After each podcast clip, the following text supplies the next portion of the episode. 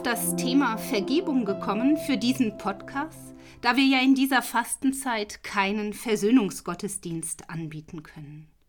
Und doch ist Vergebung ein Thema, das aktuell bleibt, auch wenn das Leben sich in vielen Bereichen gerade verändert hat. Der Sinn von Versöhnungsgottesdiensten ist ja, dass wir vor den Hochfesten bewusst Vergebung üben, um frei und befreit Weihnachten oder Ostern zu feiern. Frei sein von Unversöhntheit und Angespanntheit im Umgang mit manchen Menschen bleibt doch ein Wunsch, auch wenn wir nur wenige Menschen im Moment treffen. In der Familie haben wir gerade vielleicht sogar besonders das Bedürfnis nach Versöhntheit, jetzt, wo wir so viel auf engstem Raum zusammen sind. Und vielleicht bedauern wir auch, dass wir manchen Konflikt gerade nicht so bereinigen können, wie wir es gerne wollten, weil die spezielle Ausnahmesituation es einfach nicht erlaubt. Mit meinen heutigen Gedanken zum Thema Vergebung möchte ich Ihnen Mut machen zu Vergebung. Und wir werden sehen, dass Vergebung auch dann möglich ist, wenn wir die Person, der wir vergeben wollen, gar nicht physisch sehen. Fangen wir also an.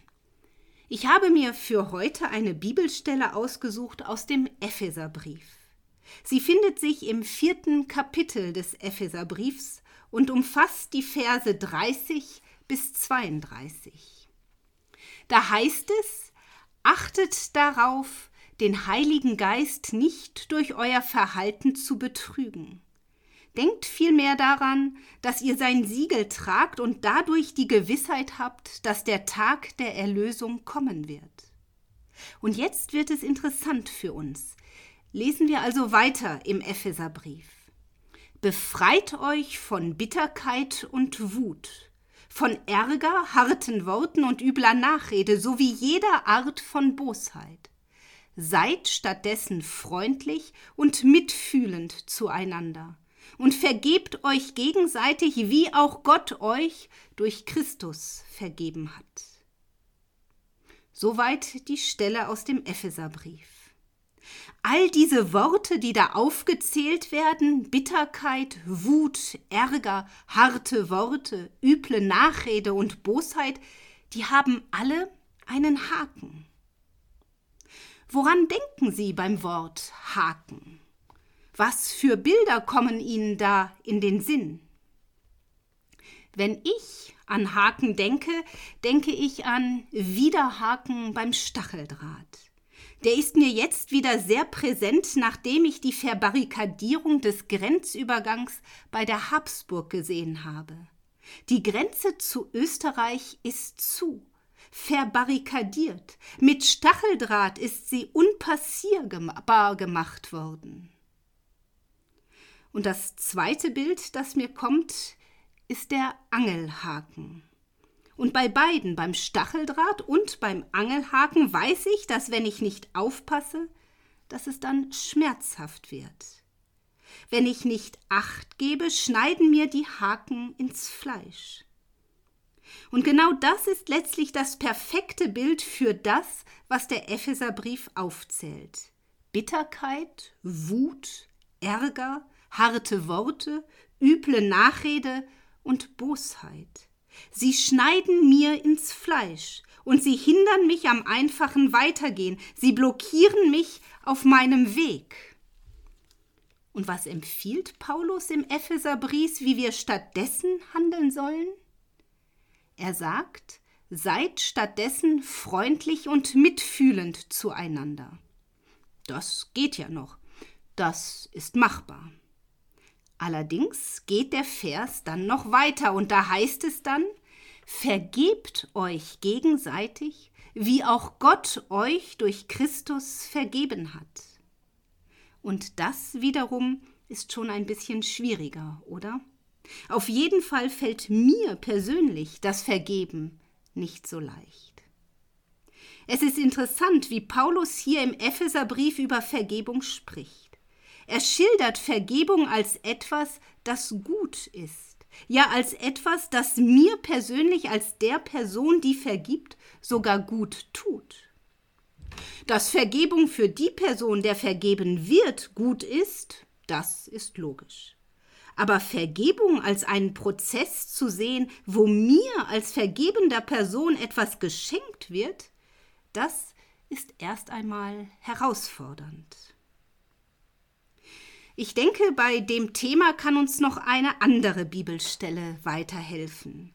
Wir finden sie im Matthäusevangelium im 18. Kapitel.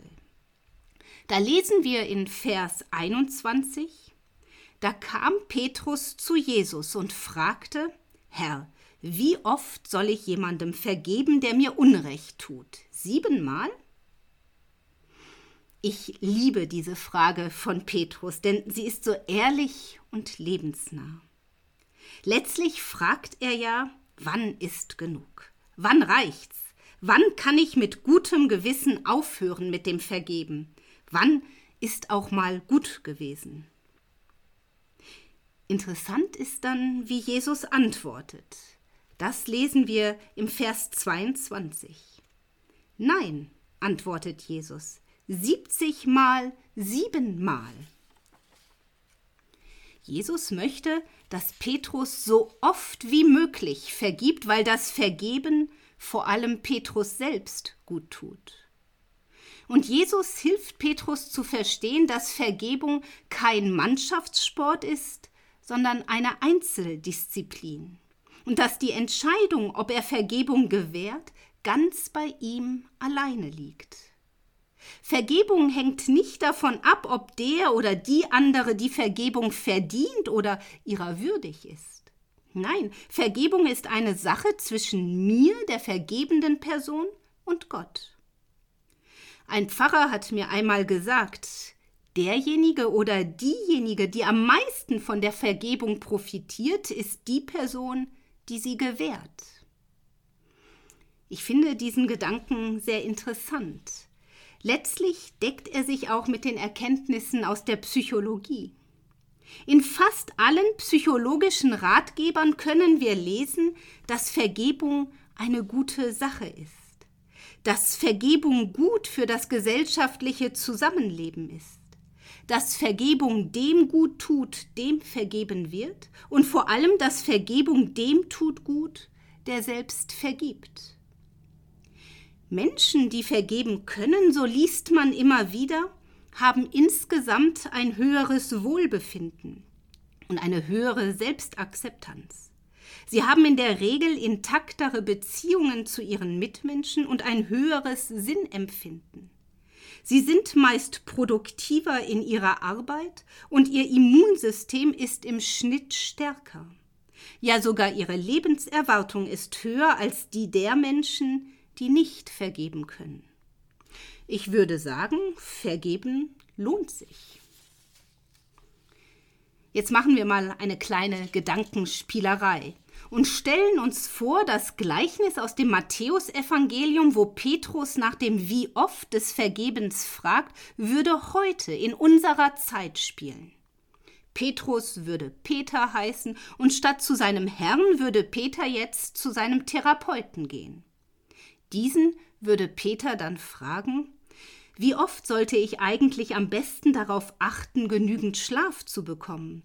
Wie oft sollte ich aufpassen, dass mein Blutdruck nicht zu hoch ist? Wie oft sollte ich mich bemühen, gesund zu essen? Wie oft wäre gut, dass ich den Sicherheitsgurt beim Autofahren anlege?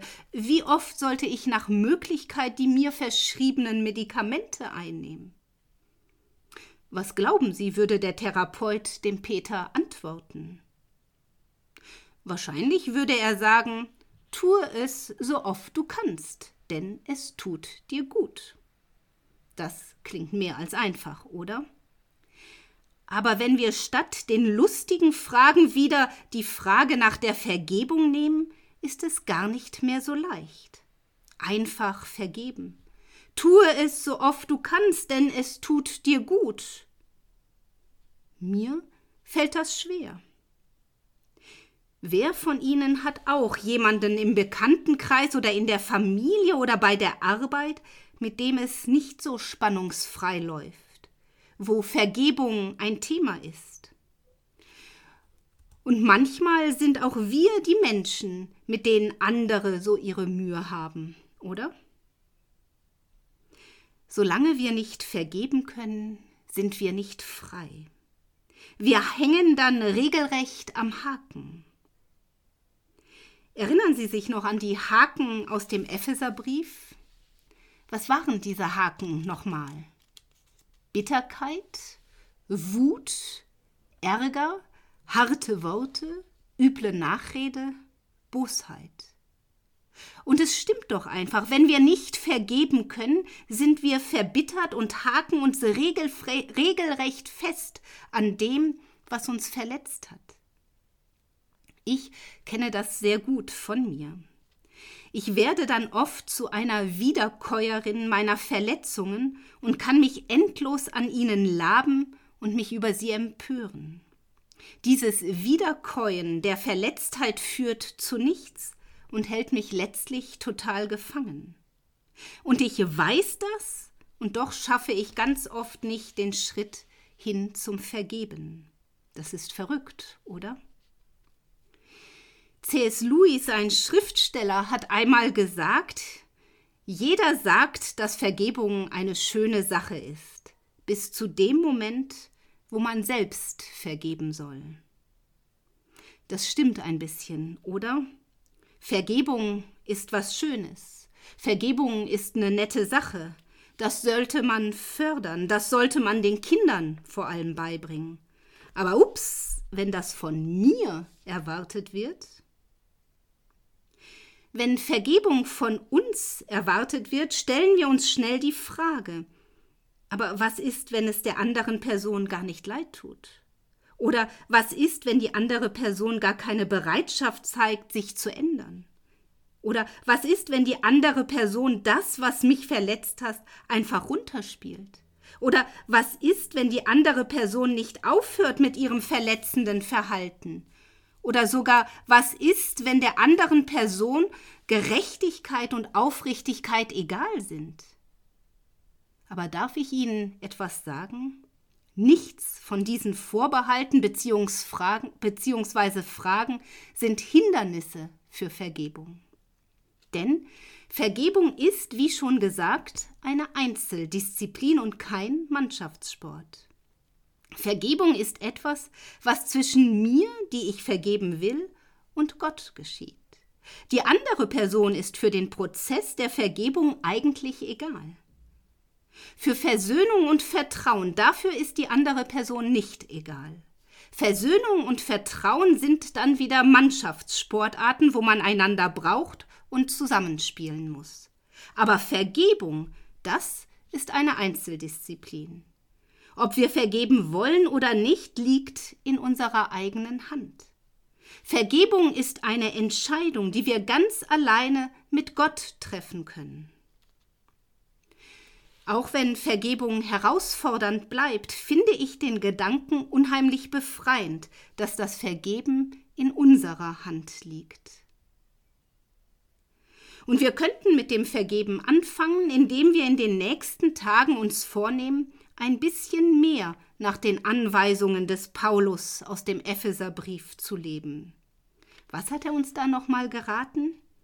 Ein bisschen weniger Bitterkeit, ein bisschen weniger Wut, ein bisschen weniger Ärger, ein bisschen weniger harte Worte, ein bisschen weniger üble Nachrede und ein bisschen weniger Bosheit.